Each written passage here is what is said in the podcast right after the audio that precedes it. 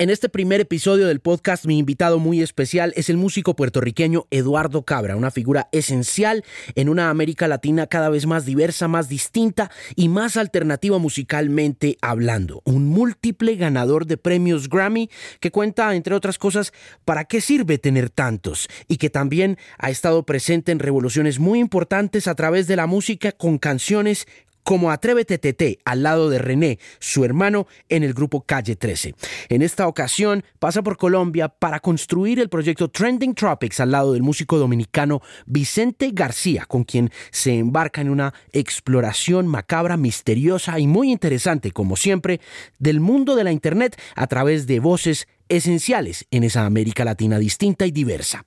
Eduardo Cabra, visitante invitado muy especial a esta conversación interesante en el episodio número uno del podcast de Canal 13. Yo creo que usted es el primer artista que yo conozco que me dice que es morning person, que es una persona de las mañanas, que se levanta por la mañana, juicioso. Me encanta, me encanta. Me encanta trabajar por las mañanas. De hecho, por el día como que los días son caóticos, ¿no? Mm y el teléfono no para. Yo creo que siempre es una buena excusa también decirle a toda la gente de las disqueras y a todo el mundo que uno está en el estudio metido, ¿no? claro, es una buena. es una buena no, no, no me molesten, estoy componiendo, que es verdad, no es mentira. es una buena forma de evadir esa responsabilidad más bien corporativa, ¿no? Sí, entonces por las noches son más tranquilas, todo, el mundo está durmiendo, entonces. ¿A qué hora se acuesta? Yo me acuesto como a la a las 11, ya estoy recogido. A mm. las 12 ya estoy me levanto a las 7 de la mañana, 8 de la mañana. Mm. ¿Qué tanto tienen que ver los hijos y la familia en esa construcción de hábitos? Claro, un montón, un montón. Ellos son responsables de, ese horario mañanero total. ¿Cuántos años tienen? 5 eh, y 12 años. Ok, ok. Sí, pero bien, pero bien chévere, me encanta, me encanta trabajar por el día. Este, todas las composiciones salen por el día, ¿no? ¿Y viven en Puerto Rico o viven en Estados Unidos o viven o, están pensando en irse para acá? en un momento lo pensé, en un momento pensé. Venirse a Colombia. Sí, lo pensé, pero ahora mismo estoy en Puerto Rico, yo creo que Puerto Rico ahora mismo está en un proceso de reconstrucción brutal y yo creo que es chévere estar allí en el momento en que en que en que se está viviendo en Puerto Rico, ¿no? ¿Te tocó eso? ¿Te tocó el huracán? Fíjate, durante el huracán estuve aquí en Bogotá porque estaba trabajando el disco de Messier Periné. Entonces, pero se vivió de una manera bien, bien loca porque, bueno, lo que me contaba mi, mi familia, mi madre, la, la, comunicación estaba horrible. Este, entonces, pues, yo, yo también los informaba porque acá estaba llegando toda la información, este por las redes y todo eso de todo lo que estaba pasando. Ellos no sabían ni lo que estaba pasando, no había luz. Eh, por lo menos en mi casa no hubo, no, hubo servicio de energía eléctrica por tres meses. Hmm. ¿Qué categoría fue María? Cuatro. fue devastador. Y todavía está en recuperación el, el país, todavía. Y lo deja uno pensando un poco en esa anexión entre Puerto Rico y Estados Unidos, la forma como los Estados Unidos se desentendieron y abandonaron un poco ese barco. ese es el problema, el problema colonial. O sea, ahora mismo, cuando yo llegué, siempre que me, a mí en una hoja me preguntan eh, nacionalidad, ciudadanía, todas son cosas que uno cuando lee, uno no sabe qué poner. Sí, claro. Pues. También es un problema, ¿entiendes? O sea, eres ciudadano norteamericano, pero eres pero yo no me siento norteamericano, yo me siento puertorriqueño, ¿sabes? Por la, crianza, la cultura, este, el idioma también, em, tú sabes. Hmm. Y en ese orden de ideas, ¿qué, qué pasa ahora? O sea, what's next? ¿Cuál, ¿Qué sigue para Puerto Rico? Porque... Pues mira, ahora mismo la, gente está súper positiva, este, la gente va para adelante. Mucha gente que se fue también del país, como este, ha, ido a buscar trabajo en los Estados Unidos, porque en Puerto Rico la cosa no está tan bien. Yo tengo la, la virtud de que pues trabajo en diferentes lugares, entonces Puerto Rico es como que la base, ¿no? La base de, de, de, de cerrar los proyectos, hay muy buenos músicos allá, me gusta grabar allá. Tengo mi, mi, mi estudio de grabación pequeño que, que es, como, es la base de todas las producciones. Y, y nada, a, hmm. mí me, a mí por ahora pues, pues, pues me parece como que un, un buen lugar para meterle al asunto del arte y todo eso, pero, pero hay mucha gente que no, ¿entiendes? Que, que, tiene que salir. Ahora que, ahora que lo pienso, Puerto Rico ha sido como esencial en la forma como se ha construido la Latinoamérica global, porque si te pones a echar para atrás y miras el fenómeno de la salsa, si ves el fenómeno del hip hop, Puerto Rico estuvo ahí. Claro, yo, yo siempre he pensado que el petróleo de, de Puerto Rico es el arte, es la música, pero eso es por, por generaciones. Si estamos hablando como de reconectar con América Latina y todo ese rollo, eh, pero ¿dónde comienza la historia suya? ¿Dónde comienza la historia de la música? ¿Empieza qué? ¿En conservatorio? ¿Empieza en la casa? ¿Dónde comienza? Bueno, mi papá es músico eh, y yo siempre digo que con el apoyo de mi madre y, la influencia de mi padre, pues, pues empezó ese interés, ¿no? Desde bien chamaquito. Como a los seis años empecé a tomar clases particulares, era una, un método como que estimula pues, el, oído, era...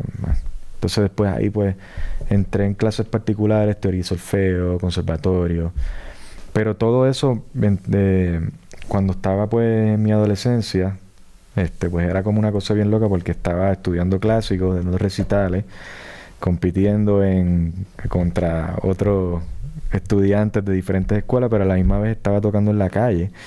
Este, tenía, en ese momento tenía una banda de ska este, todo el mundo yo creo que tuvo una banda de ska en algún momento o quiso tener una.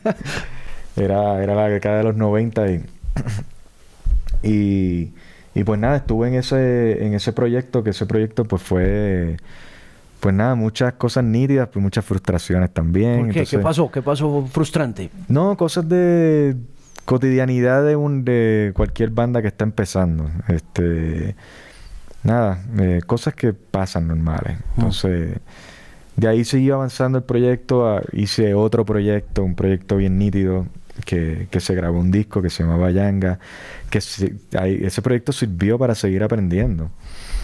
Este, de ahí, pues, empezó el proyecto de, Calle 13, que también seguía aprendiendo. Entonces ahí ya yo me di cuenta que uno va a seguir aprendiendo, ¿entiendes? Ningún proyecto es definitivo. ¿Cuánto le tomó a ese proyecto de Calle 13 en volverse el fenómeno ¿Qué fue? Pues fue bastante explosivo. Cuando desde el momento que empezamos, el disco tomó más o menos hacerlo un año. Eh, al momento que salió el disco, pues fue bastante explosivo. Que eso fue un contraste con los proyectos que yo tenía anteriores, ¿entiendes? Yo llevaba tocando en la calle 13 años previos al proyecto de Calle 13. Entonces, pues sí, fue un contraste, ¿no? Que, que fue todo como que una, una explosión y ahí es que como te estaba diciendo, de que pues empezaron los viajes, empezó a conectar con América Latina, pero yo yendo a los países, porque previo a eso yo conectaba mucho con el trabajo de Gustavo Santaolalla, que es un trabajo brutal, este, para mí que el, trabajo de producción de él, bueno, nosotros como productores y como músicos tenemos que estar bien agradecidos, ¿entiendes? Entonces... ¿Santa Olaya qué hizo con usted? ¿Hizo, ¿Ha hecho algo con usted? Santa Olaya colaboró en una canción del segundo disco de Calle 13 que se llama el, el, tango, del, tango del Pecado. Sí, claro. Su grupo, bajo un fondo Tango Club, colaboró en, ese en esa canción. Ok. Pero... Pero a mí me pasó algo muy particular con él, fue que cuando yo estaba como alrededor de mis 18 años, yo empecé a... Yo escuchaba mucha música de, proyectos de música alternativa latinoamericano, así como Maldita Vecindad, Molotov, este, eh, Julieta Venega, eh, Belsuit Belgabarat, este, Puya. Sí. Y, y mientras, nada, cuando llegó un momento que empecé yo, eh, cuando empezó el interés mío por la producción y todo eso, empecé a darle vueltas a, a los discos y empecé a darme cuenta de que todos esos proyectos estaban producidos por la misma persona, que sí, Gustavo claro. Claro, ese tipo ha sido muy influyente en Latinoamérica. Claro, entonces yo conectar con él antes de, conocer su nombre me pareció una cosa pero muy muy brutal hmm. y, es un ejemplo a seguir yo creo su, su trabajo hmm. cuando salió a través de TTT eh, ¿sabían que tenían esa explosión en las manos o no? No, no. Yo creo que uno no sabe. Este, si uno hace las cosas con, con, con cariño y con, y con amor y confiando en el trabajo que uno puede dar, yo creo que uno no está pensando en eso, ¿sabes? Eh, uno no está pensando, viste, no, no son proyectos que uno está pensando en una fórmula. Si quizás uno, pues si uno se engancha a la fórmula, que claramente estamos viviendo una época de fórmulas. De fórmula que casi todos los temas se parecen. Todo. Entonces, pues. todo suena igualito. Claro, entonces, no todo, pero, lo, que, lo, que, se presenta. Lo que ponemos en la radio. Claro. Suena todo igual. No hay nada que hacer. O sea, si yo me pongo a jugar un poco con la fórmula comercial de la emisora por, por poner a Trending Tropics, me pego un tiro en un pie.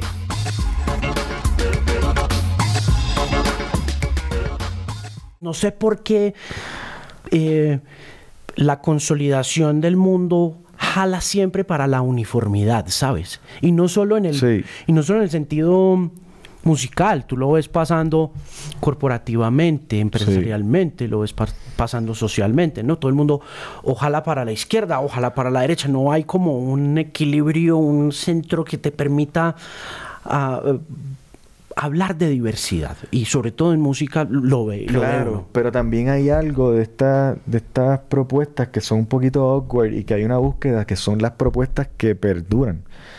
Entonces yo creo que hay dos caminos en el arte, está en la música. Está el camino este, pues que sí, que es como algo más explosivo que estábamos hablando ahora, que, que se siente que, que esté más corta duración y también hay otro camino que es el de la búsqueda de hacer algo que, que sea de más, de que tenga más duración, de que sea una música que uno también se pueda disfrutar, escuchar y tocar de aquí a 10, 20 años, que me está pasando a mí ahora, ¿entiendes? Este, ahora yo puedo, después de 13 años, yo puedo escuchar la, la música de Calle 13 y, los trabajos míos anteriores también los puedo escuchar, ¿entiendes? Como que no siento, no siento como que un como que, ah, diablo, qué loco yo era que hice eso, ¿entiendes? No siento, porque lo que se estaba dejando ahí en ese momento era, era real y, viste, yo, yo, por lo menos en el lado mío, que es el de la música, el de la producción, yo lo, lo, daba todo lo que yo creía que era correcto, pues lo dejé ahí. Y lo que pasa también ahí, o lo que me da mucho la impresión a mí de gran parte del éxito, eh, es eso, que hay un equilibrio muy caótico, muy anárquico al mismo tiempo de, de, de, mm, cómo, por ejemplo, una canción como Atrévete eh, rompía un montón de esquemas, no tenía, si bien como que adhería un poco, adhiría un poco a, a la estética del reggaetón y todo ese rollo, era muy distinta. Claro. Y rompió y la rompió con toda. Claro, este, yo creo que eso era también parte de la propuesta, buscar una manera, agarrar ideas de cosas que estuviesen pasando en el momento, pero sí darle como un twist también a la cosa. Por ejemplo, usando ese tema de ejemplo, que fue un trabajo, claramente fue un trabajo en equipo de, mi hermano y mío, este, la idea era pues sí que tuviera el beat, pero también había una instrumentación orgánica. Entonces está el asunto del clarinete, está la guitarra, está la percusión, había Sí, no era una canción normal. Claro, entonces pues no era, y tampoco la letra era normal, ¿entiendes? Este, y era muy y era políticamente pesada también, tenía su cuento ahí del palestino y todo ese rollo claro, pues se, que se puede ver como un divertimento desde el baile, pero No, pero hubo correcciones en el futuro también que fueron como que estabilizando esa línea en específico que mi hermano hizo como unos cambios en la letra este de ahí en adelante, pero pero sí, mano, tú sabes, no solo e, era un trabajo en equipo donde conceptualmente el asunto de la música, el asunto de la letra se logró y yo creo que eso le dio una particularidad súper importante a ese proyecto. Y ahora como productor, en esta época de singles, donde conceptualiza Trending Tropics, eh, buscando de diversas maneras contar esta historia de la época en la que estamos viviendo. Y entendiendo también que, por ejemplo, yo hace Hace mm, un par de días estaba hablando con el baterista de Falls, que es el, eh, el compañero de, que escribe las canciones con Janis Filipakis. Y me decía el tipo que mm, después de mucho rato se aventuraron en la tarea de producir el disco solos, de hacer ellos el disco sin producción. Y nosotros hemos venido muy acostumbrados de la década de los 90 de, de reverenciar la figura del productor, eh, como Santa Blaya, como Rick Rubin, y de ver cómo definieron una generación, un continente, eh, pero entendiendo también todo lo que veníamos hablando, la forma como no sabemos si somos de Puerto Rico o si somos de Estados Unidos y cómo las instituciones, el nacionalismo, las corporaciones e incluso la forma como estamos haciendo música se está viniendo abajo, se están cayendo esas instituciones y de cómo se cuestiona el tema de la globalización y la internet y, el impacto en la vida de nosotros. Eh, ¿Dónde está parado el productor? En nuestros días. ¿Cuál es su función? Porque Trending Tropics no es solo un, producto, ¿no? No es solo una obra producida por usted. Creo que tiene mucho de usted en ella, ¿o no? Pues mira, este Trending Tropics es un, es un trabajo en equipo de Vicente García y mío. Nosotros llevamos trabajando hace tiempo juntos. Yo produje el segundo disco de Vicente. Ahora mismo estamos ya por, por por terminar el, tercer disco de él. Este, yo creo que en el usando ese ejemplo, yo creo que llega el momento en que el productor puede dejar de producir. Yo creo que cada productor tiene su truco y tiene su manera de trabajar. Este, si llega el momento en que una, un proyecto decide cómo producirlo solo, es solo es súper válido, ¿entiendes? Porque son también, uno está aprendiendo en equipo. Yo creo que es bien importante el trabajo de producción en equipo. Eh, el productor es un personaje que, que va ocupando espacios en dependencia de las necesidades del proyecto. Este productor a veces tiene que ser ingeniero, a veces tiene que ser músico, a veces tiene que ser psicólogo, a veces tiene que ser financiero también. ¿En serio? Sí, sí, entonces... que cuidar la plata. Sí, porque, ok, ah, diablo, esa batería este, cuesta alquilarla, yo no sé, ah, no, pero estamos cortos de presupuesto. Entonces, el presupuesto juega también parte de, la cosa. Entonces, también uno como productor, hasta dónde está dispuesto a llevar la idea, porque las ideas, desafortunadamente, a veces cuestan. Pero hay maneras también inteligentes de cómo tú, de cómo tú llevar una idea, ¿entiendes? Al final, la idea es lo más importante. Independientemente tengas un micrófono de 10 mil dólares o tengas un micrófono de 50 dólares, que fue el primer micrófono que yo, me, que, yo tuve la, oportunidad de tener, y yo estaba loco con ese micrófono. A mí me encantaba. Era un micrófono de 50 dólares. ¿En dónde lo compró? ¿Radio Shack o algo así? No, fue en, en, una página de estas de internet, no le vamos a dar promo. está bien, está bien. Entonces, entonces, pero nada, pero al final, eso, eso es tú sabes, una buena canción, independientemente de, cómo se grabe, pues es una buena canción, tú sabes, pero sí está nítido grabarlo de una manera chévere, de, buscar cómo, cómo llegar a ese lugar, que eso es como una alquimia también y es como un... Es una cosa, no sé, como que a uno como productor le, le satisface. Pero volviendo a lo que te estaba diciendo de las diferentes diferentes este, roles que tiene que, tiene que tener un productor, pues sí es un trabajo súper complejo.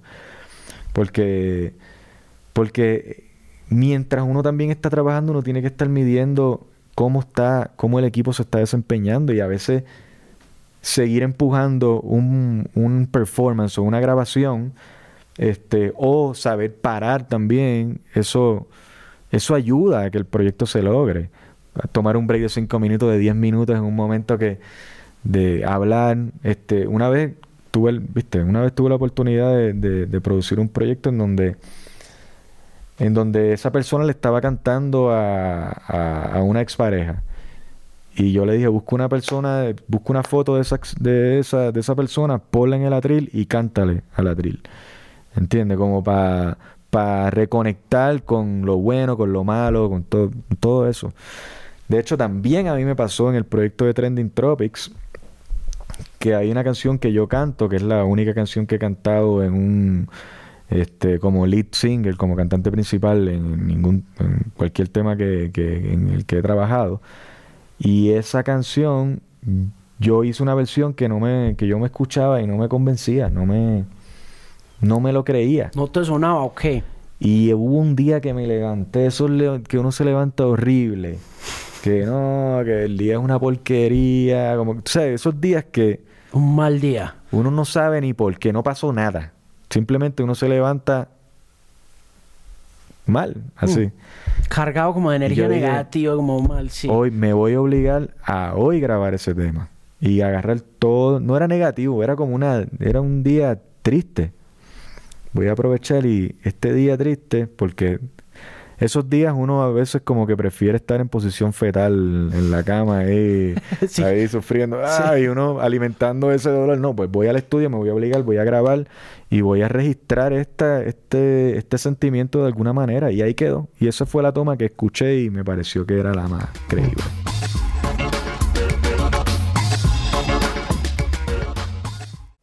¿Cómo escoge eh, compañía, colaboraciones? ¿Cómo, cómo, se, ¿Cómo se va formando ya el proyecto y empiezan a aparecer las figuras? Hay unas que uno dice que son como obvias, pero hay otras que uno dice, ok, no tanto, ¿no?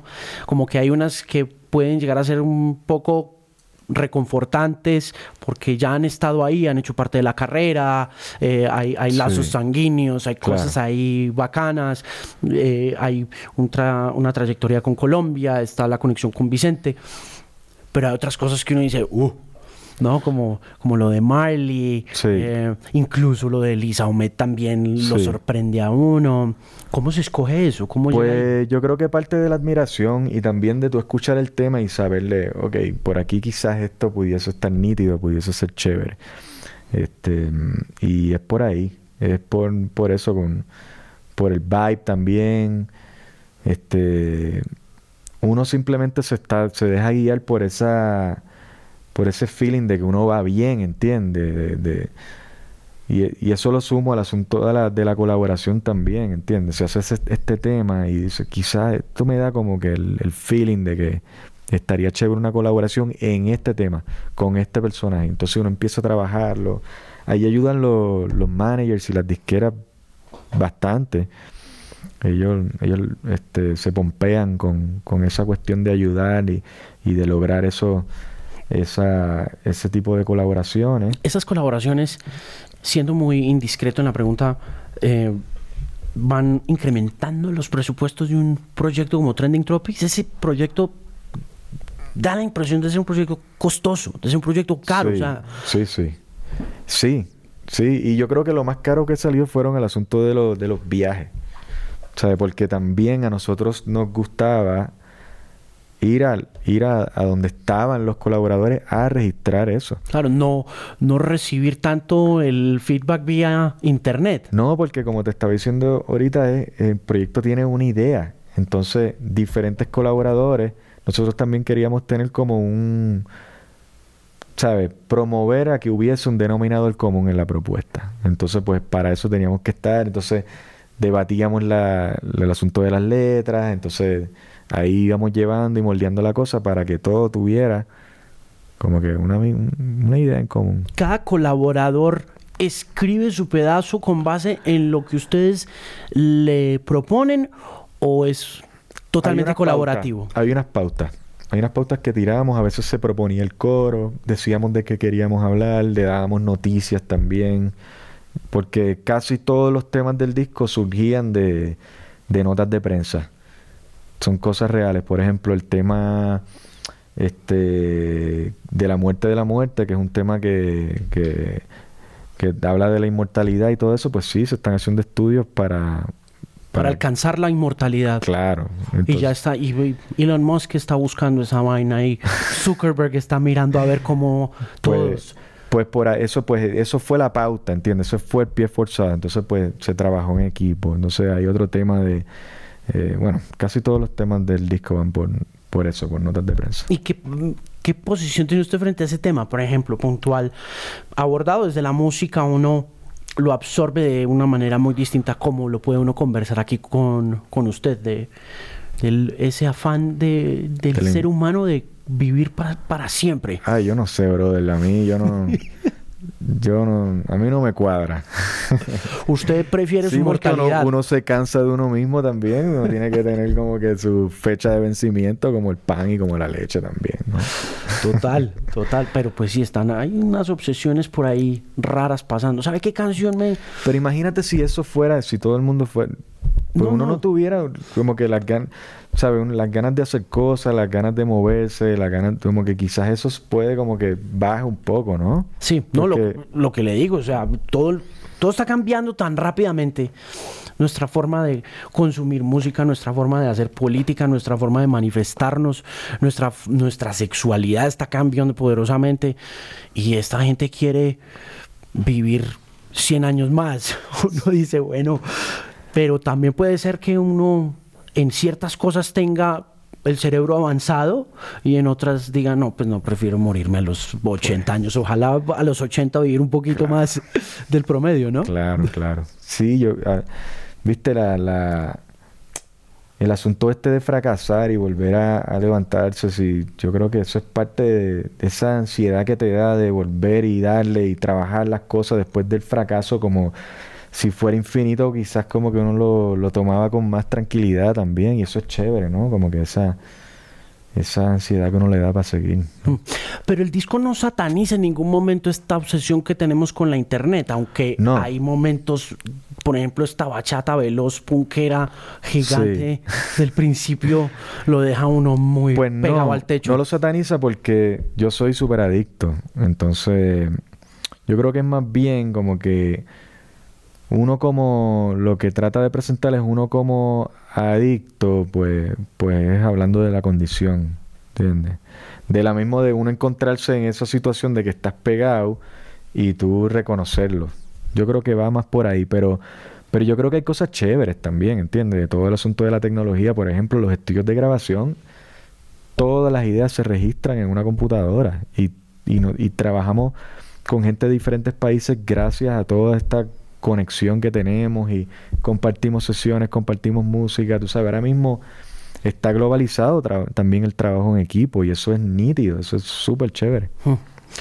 Em, respecto al tema de canciones, por ahí había un escritor gringo diciendo que quizá las canciones como las estamos viviendo hoy en día em, corran peligro por el simple hecho de ser tan desechables en este afán que tenemos de, de la internet. Y me preocupa un poco el estado de la música a futuro, viendo que como objeto comercial el disco se ha desaparecido. Las canciones tienden a ser cada vez más pequeñas, más organizaditas, más homogéneas. Sí. ¿Y qué nos queda? Yo creo que, que por eso, de lo que estábamos hablando ahorita, yo creo que es en dependencia de cómo tú veas la, la música. Yo, a mí me gusta verla de, de algo más a largo plazo. ¿Entiendes? Algo de que se siga como que, que, que crezca, aunque sea poquito a poquito, pero que vaya ahí, pa, pa. Este, eso es lo que, eso es lo que, lo que yo aspiro en- no solamente en un trabajo como el de Trending Tropics, sino en todas las producciones en las que formo parte. Entonces, sí, pero está el otro camino, pues que es otro camino, son dos cosas completamente diferentes. O sea que no, yo no la veo como, al- como algo, como una sola manera de, hay diferen- de trabajar, hay diferentes maneras de trabajar y de cómo tú proponer una idea.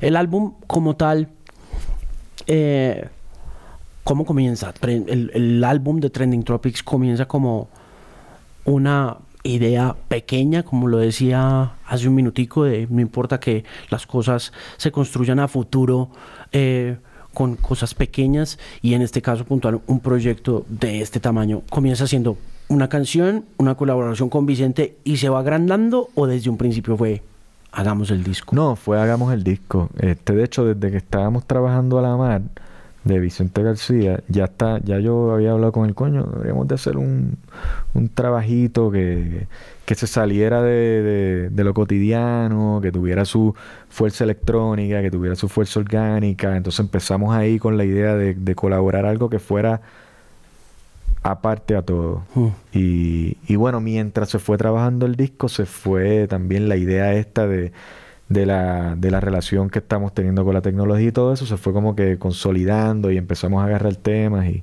Hmm. El vivo de ese disco no es muy difícil de hacer. No, porque parece ese montón de gente, ¿cómo, las, ¿cómo se juntan o simplemente se usan pistas o cómo es la cosa? La idea parece más compleja. Eh, nosotros buscamos la manera, una manera bastante particular de cómo defender el proyecto y es que en el medio del escenario hay una pieza de arte plástico hecha por, por artistas plásticos puertorriqueños en donde esa pieza está representando a los diferentes colaboradores del disco. Entonces, qué sé yo, tienen cabeza de monitor entonces, pues ahí aparecen como imágenes o, o qué sé yo. Eh, a veces aparece una foto, los colaboradores aparecen. Pero todo es como, viste, es un trabajo de, video, de videoarte bien, bien heavy, hecho por también por, por dos diseñadores este, gráficos puertorriqueños entonces esa cosa está en el medio del escenario, entonces nosotros estamos tocando con esa pieza de arte que se está moviendo y tiene imágenes, tiene luces, tiene todo esto. Y es un poquito raro también uno como músico estar dependiendo de esta pieza que está en el medio del escenario, pero a mí me parece chévere porque demuestra la dependencia que nosotros como músicos estamos teniendo de este aparato, igual que la dependencia que estamos teniendo de la tecnología en la cotidianidad. Hmm. Oigo hablar un poco del proyecto discográfico y de las expectativas que se tienen del proyecto. Las expectativas que uno tiene del proyecto, pero con pero artístico, no las no otro tipo de expectativas. Yo siento que, que los proyectos deben verse de esa manera, como algo de que, que tengo expectativa de hacer esto, hacer esto, hacer lo otro, pero sin ninguna expectativa de, del cliché de triunfo. ¿Entiendes? Porque ya ahí te entra como que entras en otra frecuencia. Yo creo que el afán este de, conquista y de, y de... De fama.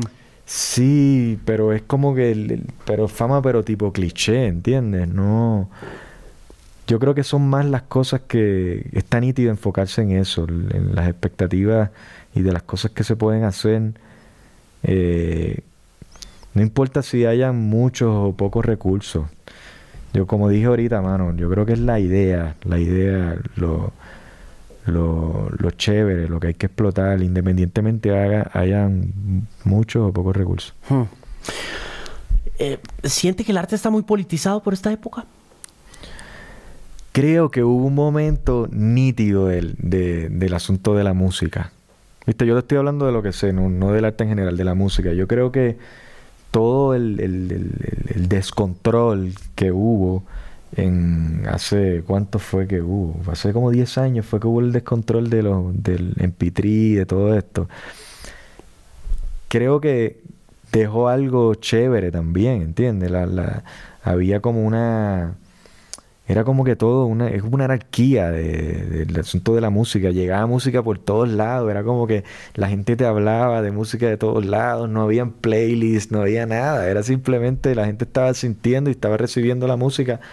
Y había una combinación también bien nítida de, de lo que sí se estaba enviando digital, pero también de lo que la gente tenía a la mano, que en ese momento pues era como que el asunto del iPod y todo eso, pero también se compartía. Entonces tú llevabas tu iPod y ibas y no, eh, tírame eso ahí, tan, y era como que, era como una bolsa que ibas llevando. Y entonces tú tenías tu, tu, tenías tu stock ahí, tenías tu... Sí, claro, uno tenía su bodega de canciones. Y uno mostraba también la cosa con orgullo. Igual ahora, ahora con el asunto del streaming también uno, aunque uno, no muestra, uno muestra con orgullo lo, que uno encuentra en YouTube y streaming y a mí me sirve muy brutal para producir este mundo del YouTube.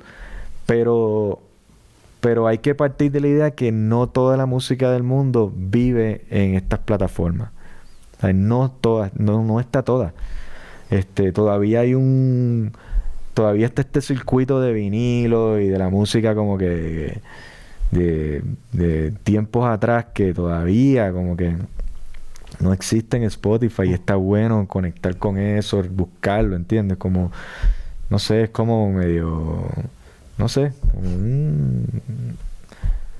tirarse de esas aventuras de irse por, por, por estos mundos de YouTube, encontrar una propuesta nítida y después irse a otro a otra página y encontrar un vinilo que tú sabes que que lo puedas adquirir o ir a una tienda de discos también y buscar a esta persona. O eso, eso está nítido también. Venga, le recojo las ideas para preguntarle un poco sobre nuevamente el tema de instituciones y la forma como eh, cuando uno lo busca usted en internet, de verdad uno se encuentra, o sea, no se lo digo de, de adulación, se lo digo en serio, o sea, usted se ha ganado 21 Grammys, más o menos. 28. Eh, usted se ha ganado 28 Grammys. Usted se ha ganado 28 Grammys. O sea, usted es el Stevie Wonder de América Latina. En, números. No, no quiero decir. Sí, pero, tú sabes que, que, que, que el éxito. O sea, para mí, éxito es tú trabajar con propuestas que, que, te sientas a gusto, tú lograr un disco que, que te haga feliz, tú... Para mí eso es el éxito, ¿entiendes? O sea, tú de repente que te llegue una propuesta de un artista nuevo y tú digas, yo quiero trabajar con esa persona. Y tú poderlo, de ahí sacar algo que, esté bien nítido, ¿entiendes? Yo, ¿sabes? Igual de la misma manera, estamos hablando de Stevie Wonder, pero de la misma manera podemos hablar de, de, Queen y de la misma manera podemos hablar de Bob Marley y de Led Zeppelin, que no se ganaron, que no se ganaron nada, sí. ¿entiendes? Entonces, mm. música que, que, que, que todavía existe, que, que, la, que la escuchamos, que nos la disfrutamos, que nos la tripeamos y, y, eso es lo que eso es lo que te estaba hablando ahorita también, que eso es eso es como que lo que me lo que me gustaría hacer, Sí, lo que lo motiva ese es el intento, ¿no? No es que yo estoy haciendo música de ese tipo, yo estoy simplemente intentando como que hacer música que yo no sé, es como que eso es uno está tirando para ahí, pero no sé si de aquí a 10 años me, me, guste lo que estoy haciendo ahora, hmm. ¿entiendes? Pero es lo que... Pero sigue siendo muy, eh, no sé, como contradictorio de todos modos. Y quiero preguntarle un poco por cómo se siente uno antes de ganarse un Grammy, después de ganarse un Grammy, después de ganarse 28. Ah, pues, o sea, ¿qué, qué, qué tipo de impacto tiene eso en un músico como usted que está constantemente explorando y empujándose a otros umbrales, a otros lugares, pero al mismo tiempo ese establishment del que se habla bien y mal por igual, le, reconoce ese talento y ese trabajo y... Claro, y, yo no estoy diciendo que me... que, que un reconocimiento no es chévere. O sea, un reconocimiento es chévere.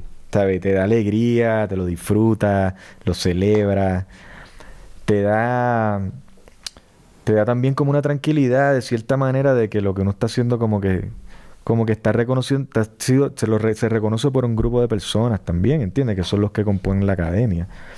Pero pero después que pasa eso, como que uno se queda como que en el estudio trabajando, colaborando con esta con esta relación relaciones humanas que uno va eh, adquiriendo con el, con el, con el, en el tiempo, que uno va a estar haciendo amigos, que uno está haciendo enemigos también, porque, porque no todo es, chévere, ¿entiendes? También es... ¿Qué tipo de enemigos puedes hacer, puedes hacer vos, hombres? Sí, uno. Tipazo hombre. Coño, gracias, brother. Pero, pero sí, pero siempre uno también choca, tú sabes. No, no todo el mundo está hecho para el otro, ¿entiendes? Hay unas personas que uno que uno conecta, pero hay personas que uno no, no, conecta. Mm. Pero...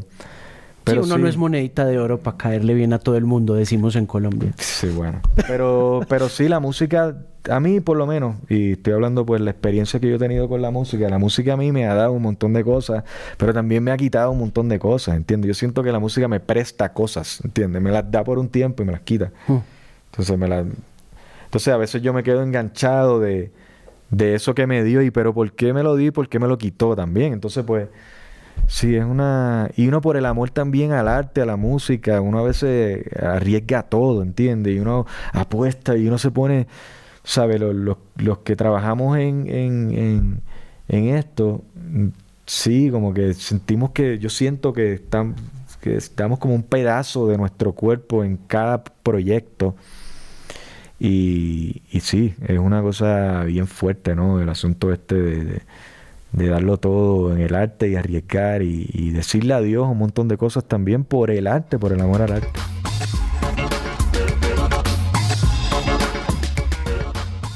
Supongo que para cerrar toda esta parte del, del, de la historia, una pregunta puntual puede ser, ¿para qué sirve un Grammy? ¿Qué, qué beneficios te trae un Grammy? Mira, tú sabes que está buena esa pregunta. Yo hace unos años atrás quería un sonido como de campana. Y yo, y de hecho eso está en YouTube y está en mi Instagram también. Y puse nueve Grammys en una mesa y, y los, viste, llamé, bueno, al, al, al, al papá de mi sobrino, lo llamé y él tocó Grammys. o sea que podemos decir que los Grammys sirven como instrumento musical también. Y eso me da mucha alegría porque un, premio que, me, que, bueno, que fue dado por un trabajo musical que se, se está haciendo música con él me parece como que súper nítido. Así que sirve para eso, número uno. Y número dos, este... Sirve también para conectar, como que llama la atención este, de una, este, pero, pero pero es como un fuego artificial, ¿entiendes? Como que te deslumbra, pero entonces después tienes que, después que, que pasa el fuego artificial y desaparece, pues tú tienes que seguir trabajando, tienes que seguir luchando, ¿lo entiendes? Es como algo, es algo muy, es un momento, ¿entiendes? Y mm. es chévere que pase y, y nada, ya saben que suena bien nítido, suena bien nítido cuando le das así con un, es con un, con un, con un palito de, de vibráfono. Ok. Lo agarras el palito al revés, que son bien finitos, y le das y suena. Mira, y, mm, em, ¿cuáles son los retos de América Latina para la música ahorita? Porque me da la impresión que estamos hablando mucho de ese tema y a veces siento que estamos inflando nuestra importancia con base en todo lo que ha sucedido industrialmente hablando. Números, YouTube, eh, streaming, el impacto que tiene la música latinoamericana en eso y cómo está tomándose al mundo y uno se queda como pensando, pero espérate, ¿cuáles son los retos? Porque también tienes por otro lado el gran impacto del reggaetón, de la infusión de la música urbana en la música latinoamericana y su penetración poderosísima en la radio hasta consolidar todo el paisaje y decir, solo hay reggaetón pasando en toda parte. Claro. ¿Cómo ves eso? Mira, yo creo que para hablar de retos hay que, yo creo que primero hay que hablar de lo que se ha hecho. Yo creo que se ha hecho un montón de cosas. Este, ha pasado por diferentes eh, lugares y yo creo que ahora, pues económicamente, pues hay mucha gente que le está yendo bien. Estamos hablando del negocio, de la industria. Total que cuando hablas industria que tú piensas humo, este, ruido, fábrica, Mucho. Mm. Pero también estamos hablando de, yo quiero hablar del otro lado, ¿entiendes? De, de lo que a mí me ha dado Latinoamérica. El, a mí me ha dado este, un montón de tambores, un montón de influencias, un montón de ideas, un montón de mezclas.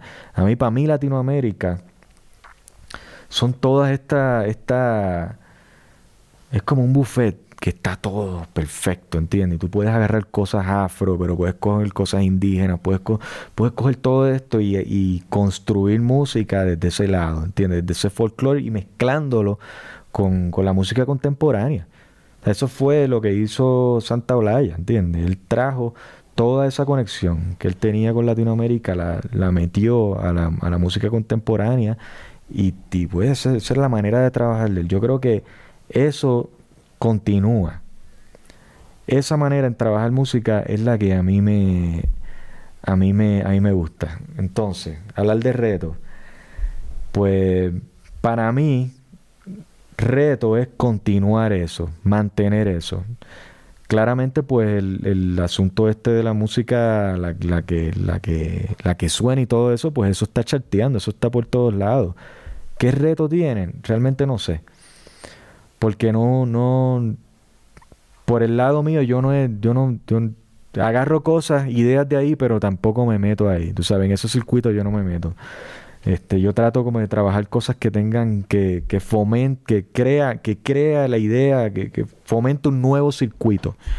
Este, pero sí, como que no me, no sé, tú sabes, para mí es continuar haciendo música, este, continuar con, este, creando nuevas ideas, nuevas maneras de, de, trabajar. Este, Santa Olaya fue muy popular, digamos, como que la construcción de sus canciones a lo largo del tiempo terminaron dentro del mainstream de la cultura. Claro, y eso, eso, eso es una cosa, pero brutal.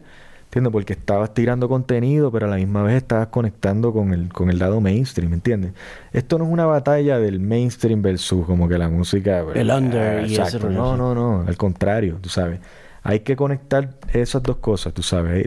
Yo creo que siempre eso ha sido parte de de, la idea de calle 13. Es más difícil tú transitar por ese medio, por ese centro, que agarres estas dos cosas que hacerte el más underground o hacerte el más mainstream. O sea, es muy fácil ser el más under o el más mainstream. Pero ese medio. Sí, los extremos siempre son cómodos, ¿no? Claro.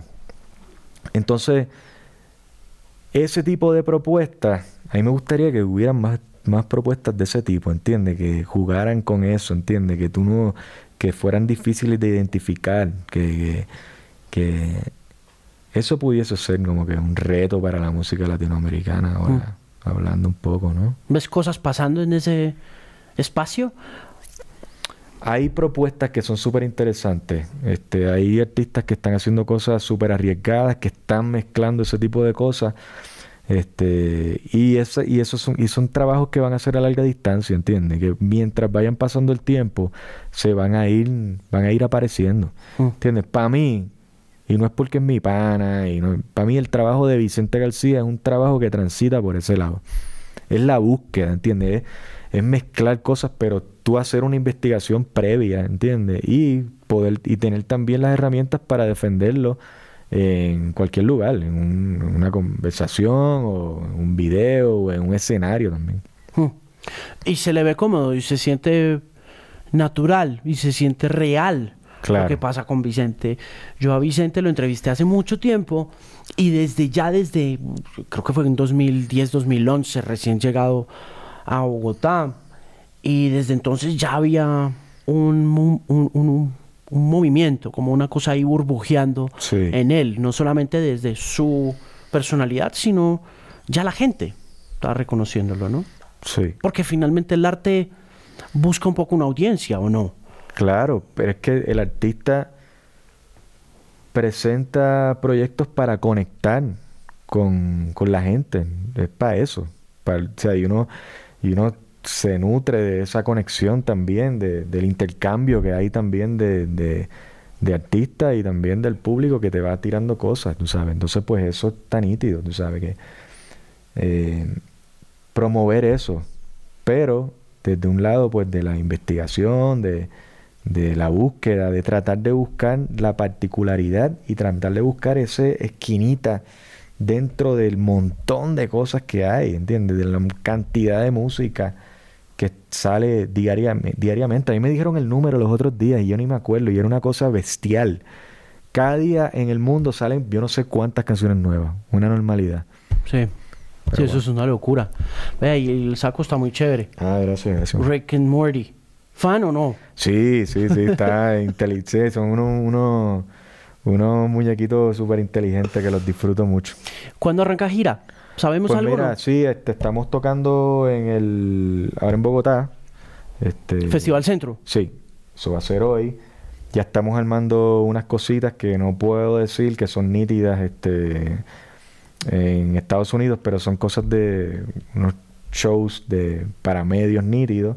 En Puerto Rico se está armando otra cosa y ya la gira de Europa está pero súper avanzada y hay bastantes shows en julio. Entonces sí, poco a poco, sin afán, sin Tranquilo. afán. Así es como tienen que ser las cosas en estas épocas de aceleración. Sin afán todo sale mejor.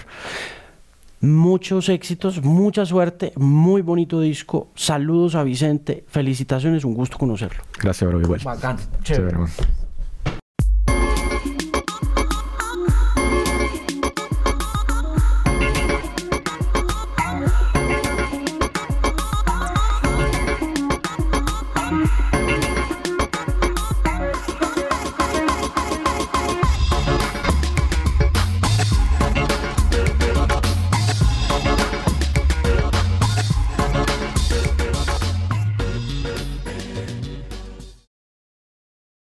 Este programa fue financiado a través de los recursos del Fondo para el Desarrollo de la Televisión y los Contenidos de la Autoridad Nacional de Televisión.